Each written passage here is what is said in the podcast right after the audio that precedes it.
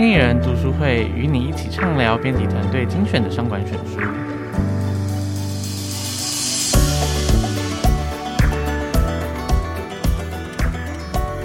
欢迎来到经理人 Podcast，大家好，我是采访编辑刘傲宇，大家可以叫我 Andy。那今天又来到我们读书会的单元，那旁边坐的是我们的资深采访编辑林平安，我们请平安帮我们打声招呼。Hello，大家好，我是平安。好，那今天读书会我们要谈的书是一本外文书，叫做《卓越 CEO》，英文书名是《CEO Excellence》，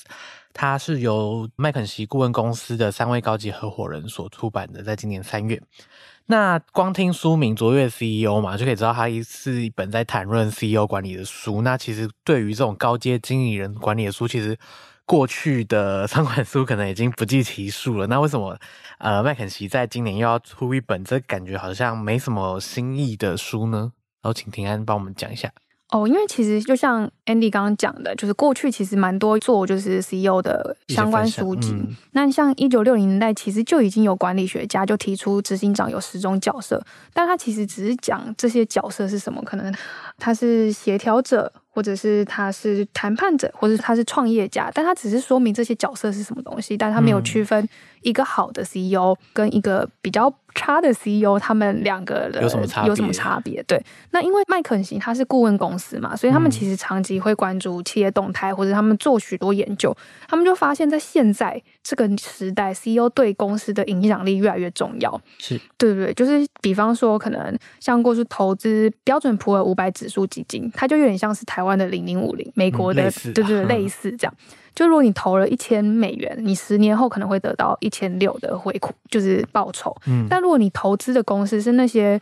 知名度很高的 CEO，好的公司，对，那你可能就是你你会得到一万美元的报酬。就换换句话说，其实现在公司由谁领导，就是外呃，像呃市场上就会对于这些公司的业绩会是不是成长是一个影响的重要因子，嗯、对。对，像田刚刚有提到说，就是这本书比较像是他从这些数据里面去分析说，那到底这些好的 CEO 们都具备哪些共同的特质？那刚刚田安在讲的这个 CEO 啊，就是怎么去看他们这个公司的投报率，可能在台湾大家比较没有感，可是其实外国投资机构是对于一间公司它的 CEO 是谁是很敏感的。像是今年四月的时候，星巴克宣布说他的创办人霍华苏兹回国暂代执行长的时候，他们当天的那个股价就上涨了五趴。那像是在六月初的时候，这个 Meta 就脸书的这个营运长雪罗桑德伯格说要卸任，结果当天的股价就下跌三趴。所以其实代表说，其实，在欧美市场上面，他们是非常去看重一个 CEO，觉得他 C 呃一个 CEO 是对于公司的营运有一个至关重要的影响力。那既然讲到 CEO 这么重要的话，那我们到底书里面怎么去判断 CEO 的好坏的？像刚刚这个婷安讲的，他们归纳出的一些共同特质到底有哪些？我补充说明一下，他们其实他们的工作方式，他们是把过去十五年来可能曾经当过一千大企业的 CEO 里面，嗯、他们挑出那种股东整体回报率高的 CEO，、嗯、然后他就是透过访谈几十位 CEO 来归纳出这些关键职责。是是是，那总共有。六个关键职责，那每一个关键职责，它又再细分成三个职能，等于是一个 CEO 他要拥有的职能就有十八种。对对对，其实蛮多的。嗯、那我先讲那个六大职责就好了。第一个是设定方向，你要带领公司去哪里嘛？嗯、那第二个是对齐组织，就是让组织所有人都知道方向是什么。那再来透过你要透过领导阶层动员全体，开始就是朝一个方向前进。然后再来是与董事会互动。还有与利害关系人建立连接。所谓的利害关系人，可能是你的员工，或者是你的就是股东，嗯、股东这些都是。那最后一个就是比较是 CEO 个人的效率管理。哦，对，大概是这六项。对对对对对，这这六大项。那如果要举例的话，就是像设定方向，它可能又会细分成三个，就是你要你要设定愿景啊，做策略，还有资源分配。那资源分配其实它它用一个方式，就有点像是做植物来比喻，就是。嗯有播种啊，有培育啊，有修剪跟收割。就是播种的话，就是你可能是想要进到一个新的业务领域；那培育的话，你可能是对既有的业务可能加强投资；修剪的话，可能就是把资源抽走。其实你你想用它的字面上，其实就可以想象。那收割的话，就是你看你这个投资组合是不是要？就如果它不再适合你现在公司的愿景，你可能就要分拆出去。是。那里面其实有提到说，一个优秀的经理人跟一般经理人的差别是，他在培育跟修剪事业体的频率是比较高的。对对对，就是优秀经理人是一般经理人的三倍。对。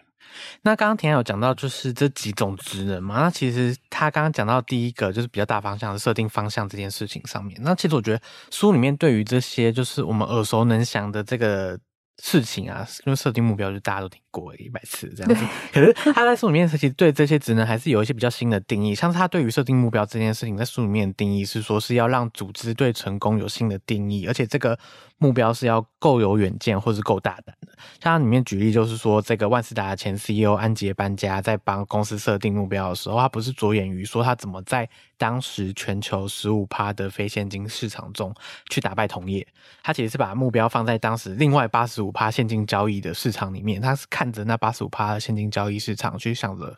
我到底要怎么去打败这个现金交易的市场，然后让人人用信用卡这样子？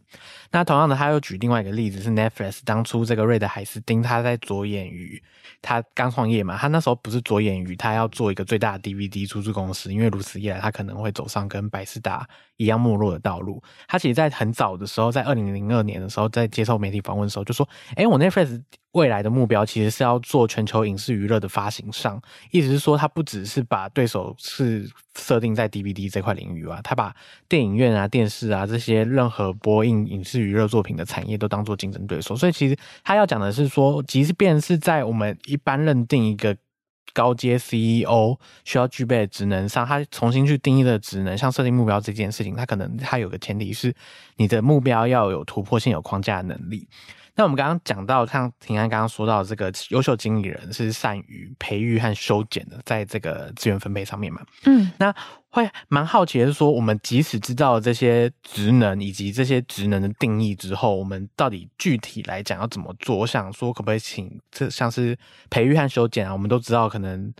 这件事情很重要，可是我们到底 CEO 要如何思考一件一个事业，它是否要拆分啊，或者是重新分配资源？就有没有一些方法论？它里面其实有提到一个方法，叫做归零思考。嗯，就是呃，我举是修剪这个例子。对对对对。那因为其实我们在过去在列预算，可能大家都会以过去的基础来想说，诶，假设我去年的预算是五十万，我今年就是用这个五十万来看哪些要减。或是哪些要加上去，但其实它里面有说到，其实任何投资都不应该视为理所当然，所以你其实每一次都要从零开始思考，就是想想看，就是诶，它是不是有替代方案，或者是它现在这个预算是不是跟公司的愿景相符？那它里面有讲到一个例子是那个通用汽车的执行长，嗯。他在二零一四年上任的时候，就把资源分配就是视为首要任务。那其实每一次都是用归零思考来做这件事。所以其实呃，一些高阶主管在跟他谈预算或是做事业拆分的时候，其实他都是用这个来跟他们讨论的。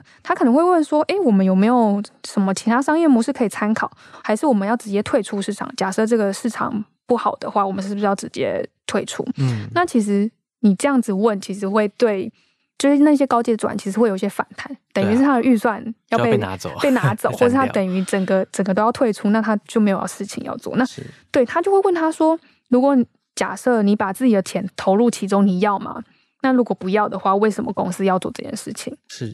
对，所以他就会透过这些思考、这些提问来让他们思考。听到下面的人，对，对，对。那书里面除了归零思考以外，他还提供另外一个方法，就是在管理事业体上面啦，就是有另外一个方法是从大局的角度思考。什么意思呢？他书中的举例子，呃，像是这个杜邦的 CEO 爱德华布林，他就说过，他其实手下每个经理人啊，每个人都想做对自己部门有利的选择嘛。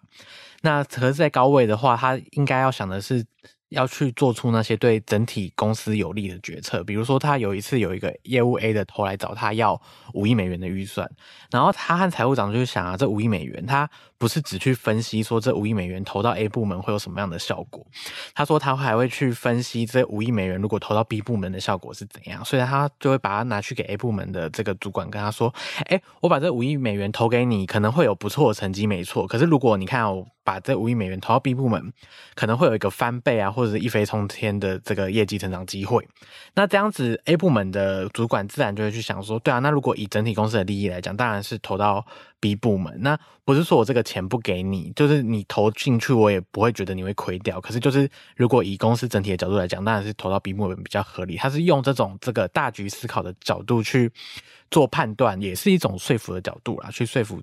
大家要往一致的利益去做选择，这样子。嗯，那刚刚就是有讲到很多，就是职能啊，以及实践这些职能的方法论。那好像是除了这些方法论以外，就是好像会觉得说，其实是不是作为一个 CEO，他自己本身的个人的特质，或者他个人的耐受度也要很好，才可以真的升任这个位置。因为好像书里面有提到蛮多 CEO 作为一个很高很难的职位，他其实在个人特质上面要处理很多问题和矛盾。就是你刚刚讲的，我们其实有讲到十八个职能，对对对，其实很多，所以你要做一个好的 CEO，你要做好很多事情。那其实这些事情，他工作的内容其实又存在很多矛盾。比方说，他可能被要求在短期内要做出一些。高业绩或高绩效，但是他又要同时看长期，就是你不能短期好，或者是你时间一拉长，你做的这些事情其实是伤害你的公司体制的，嗯、或者是他其实必须花时间去理解现在的市场趋势，或是了解现况，做一些分析，但同时间他又要快速做决策，就是要抓住机会。或者是他必须做一些创新，但是因为可能他在一个百年的企业里面，他又必须尊重，对，他必须尊重主持过去的做事，或者是他的一些文化，但同时间他又要做出一些破坏，所以其实你蛮多矛盾。然后它里面其实有一个 CEO 分享了一句话，我觉得非常有感触，他就说：过去你有同事有团队，但当一家公司的执行长是孤立无援的。你不能再怪任何人，嗯、你要怪你就怪自己。是 是是，这听起来很心酸啊。因为他我在读他前面，他其实书中就是因为他访问了很多 CEO 嘛，其实很多 CEO 都有在书里面分享他自己就是高处不胜寒的那种感觉。对对，那这就让我想到之前在看另外一本外文选书叫《Out》，他是在讲这个美国。巨擘奇异衰败的过程，好像最近有中文版叫《奇异衰败学》。那反正它里面就是在讲说，这个奇异衰败的过程，其实就是从这个接班的 CEO 杰夫伊梅特开始，因为他之前是一个就是杰克沃尔许嘛，就是带领这个奇异在九零年代走上巅峰的一个 CEO。然后他帮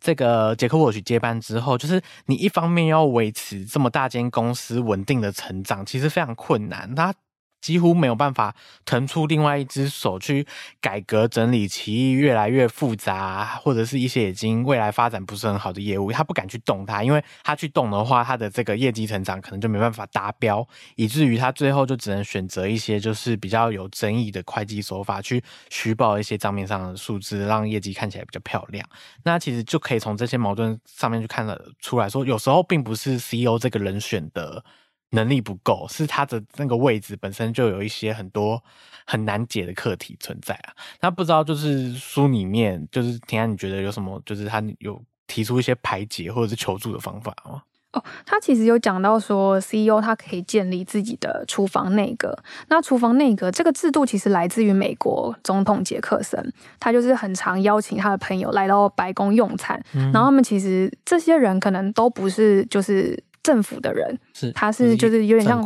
对，不是不是政府的。那他们其实都会在吃饭的时候讨论一些国家大事。那其实有蛮多当时重大政策都出自于这种聚会模式。那那时候其实大家对于厨房内阁这件事是负面的，但现在其实慢慢的变成是等于是一个 CEO，他有一个非正式的